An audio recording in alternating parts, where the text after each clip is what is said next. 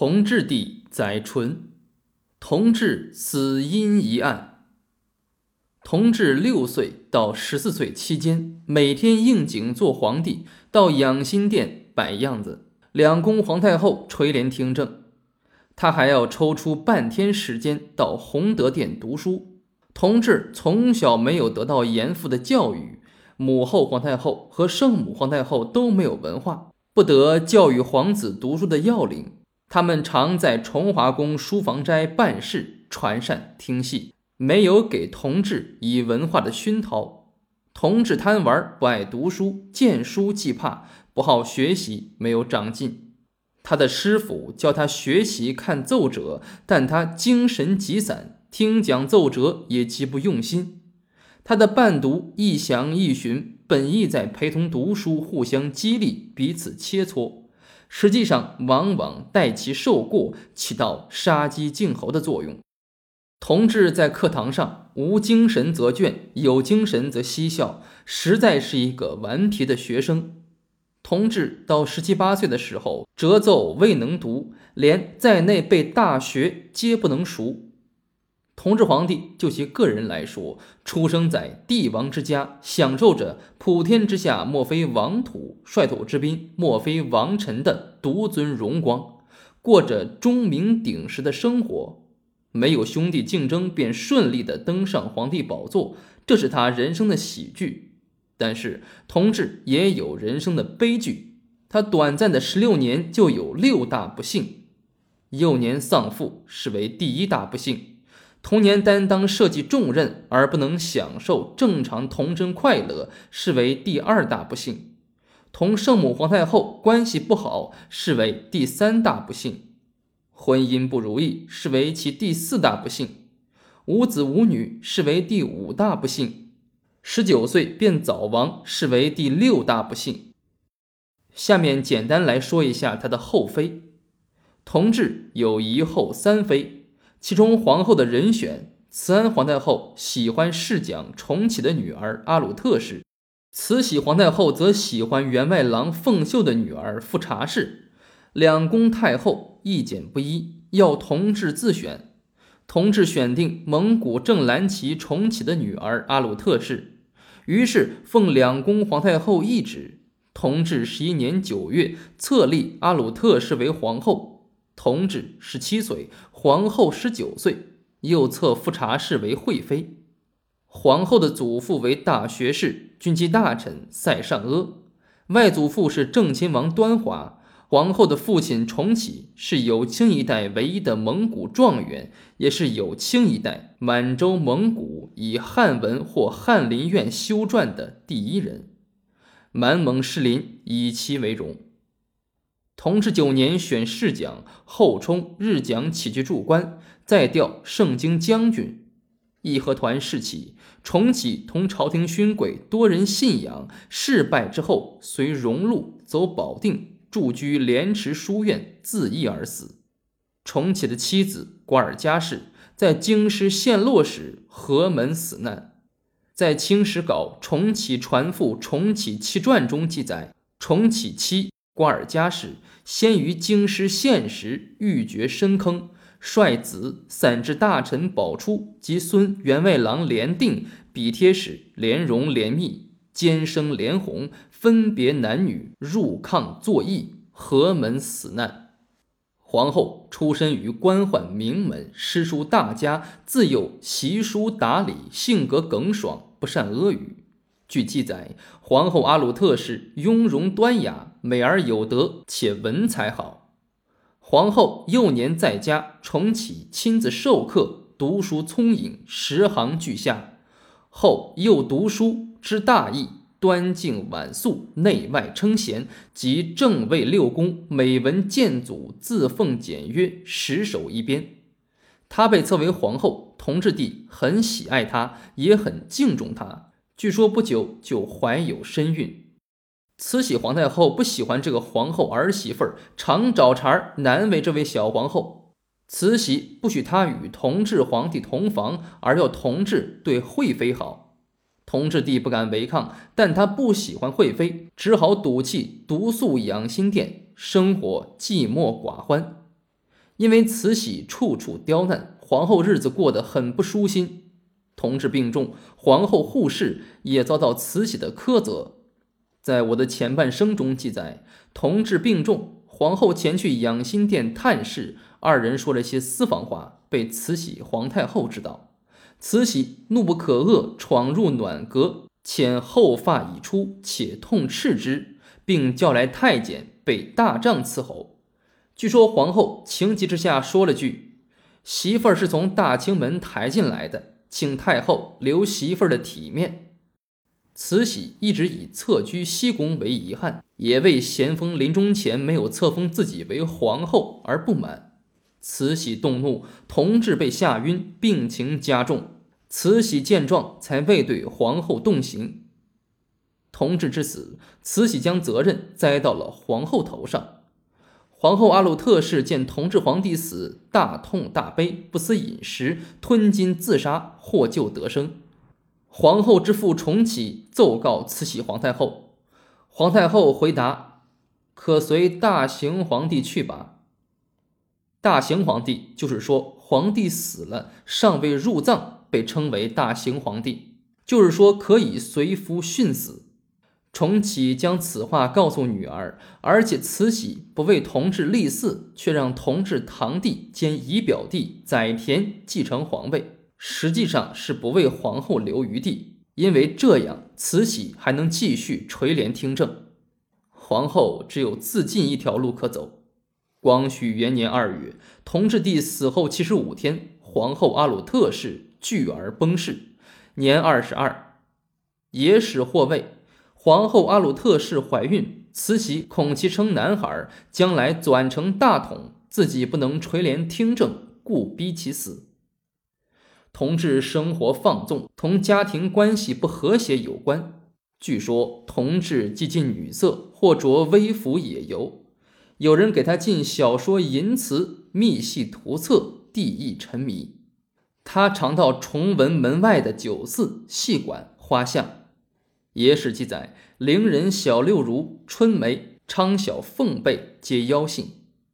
又记载，同治宠幸太监杜之熙及其姐，有焉杜之熙者，状若少女，帝幸之。之熙有子，故今于池昌也。更引帝与之遐，于是溺于色，见志忘返。据记载，醇亲王奕轩曾经弃见其微服出行。同治质问：“从哪里听来的？”醇亲王弗然语塞。又召恭亲王奕欣问微行一事，是听何人所言？答：“臣子载成。”同治微行沸沸扬扬，既不能轻信说其有，也不能断然说其无。同治十三年（公元一八七四年）十二月初五日，同治帝崩于皇宫养心殿。同治之死，传说颇多，主要有死于天花、死于梅毒、死于天花兼梅毒三说。第一，同治死于天花说。主要是根据历史档案和翁同龢日记，日记中记载，同治于十月二十一日西院着凉，三十日发疹。十一月初二日，闻传蟒袍卜卦，圣公有天花之喜。又记载，昨日治疹，深刻始定天花也。初九日，召见御前大臣时，气色皆盛，头面皆灌浆泡饱满。上谕云。朕于本月遇有天花之喜，经敦亲王等核此，欲请静心调摄云云。经学者研究清宫历史医案，万岁爷进药用药底部后认为，同治帝系患天花而死。在同治得了天花以后，太医公布病情与药方，宣布同治之病为天花之喜。慈禧太后及文武大臣对同治之病。不是积极的寻求新医药和新疗法，而是依照祖上传下的规矩，在宫内外进行供送斗神的活动，敬请斗神娘娘入皇宫养心殿供奉。宫内张挂驱邪红帘，王公大臣们身穿花衣。按照前三后四的说法，要穿七天花衣。同治的花衣期延长为前五后七。就是渴望十二天度过危险期。慈禧、慈安两宫太后还亲自到景山寿皇殿行礼，祈求祖先神灵赐福。内务府行文礼部诸天众圣皆加封赏。一身疮痍的同治在皇宫求神祭祖的喧嚣中离开了人世。他死在养心殿，这里恰是他的祖先顺治被天花夺去性命的寝殿。《崇陵传信录》中记载。惠陵上仙时系幻斗，外传花柳毒者非也。近年专家们发现了御医给同治看病的脉案，医学史专家对相关档案进行了认真分析，结论是同治帝死于天花。二，同治死于梅毒说，也主要是根据历史档案和翁同龢日记，野史中也有载述。清宫遗文中记载，同治到思昌处致染梅毒。翁同龢日记云：十一月二十三日，务太医李竹轩、庄某于内务府坐处。据云：脉息皆弱而无力，腰间肿处、两孔皆流脓，亦流腥水，而根盘甚大，见流向背。外溃则口甚大，内溃则不可言，亦甚为难。二十八日又记。太医云：腰间溃如碗，其口在边上。皆膏药，则汁如见机。丑客如此，某客复接，又留半中。二十九日再记，见御医为他接膏药几浓，浓以半中，色白而气腥，慢肿一片，腰以下皆平，色微紫，看上去病已深。李思明日记也记载。上玄幻庸，相父皆医，皆脓溃。但他又说，宫廷隔绝，其事莫能详也。清宫史专家指出，清朝的典章制度是非常严格的，皇帝私自从紫禁城里出去寻花问柳是没有什么可能性的。另一种意见却认为，同治重修圆明园计划遭百官反对而失败后，百般无聊。便在太监引导下微服出宫寻欢取乐，时外国人可能已知同治帝之病。如美国公使给本国政府的报告中说，同治皇帝病若以西医及科学方法医治，绝无不可医治之理，绝非不治之症。然而，同治帝是一国之君，太医开方要经过严审，出于为君者讳，是不能公布。病症实情的，也不能按病开方，下药不对症，医治无疗效。三，同治死于天花兼梅毒说，也主要是根据历史档案与文献资料推断。御医诊断同治的症状是：湿毒趁虚流聚，腰间红肿溃破，漫流脓水，腿痛盘挛，头颈、胳膊、膝上。发出窦痈肿痛，这种看法是同治或先患天花未愈而又染上梅毒，或先患梅毒而又染上天花，两种疾病并发，医治无效而死。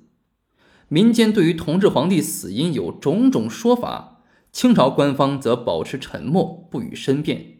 因此，同治到底是死于什么病，成为了一个历史疑案。同治死后。慈安皇太后、慈禧皇太后即召敦亲王奕从、恭亲王奕欣、纯亲王奕轩、福郡王奕惠、惠郡王奕祥、贝勒载治、载成、恭奕模、御前大臣伯颜讷摩护、奕匡、景寿、军机大臣宝军、沈桂芬、李鸿藻、内务府大臣英贵、崇伦、奎龄、荣禄、明善、贵宝、文熙。执洪德殿徐同、翁同龢、王庆祺，南书房黄玉、潘祖荫、孙怡经、徐溥、张家相入，奉懿旨，以醇亲王之子载湉，既是同治的堂弟，又是同治的姨表弟，入继文宗，也就是咸丰为四皇帝。清史稿《穆宗本纪论》曰：“冲陵既作，母后垂帘，国运中兴十年之间。”盗贼铲平中外易安，非服公府一体，将相协和，何以真资？同治年间，机遇难得，内处太平军与义和团两大社会动荡之间，外处英法联军与八国联军两次入侵之间，太后垂帘亲王议政，功夫一体，尚能协和，推行新政，取得一定成效。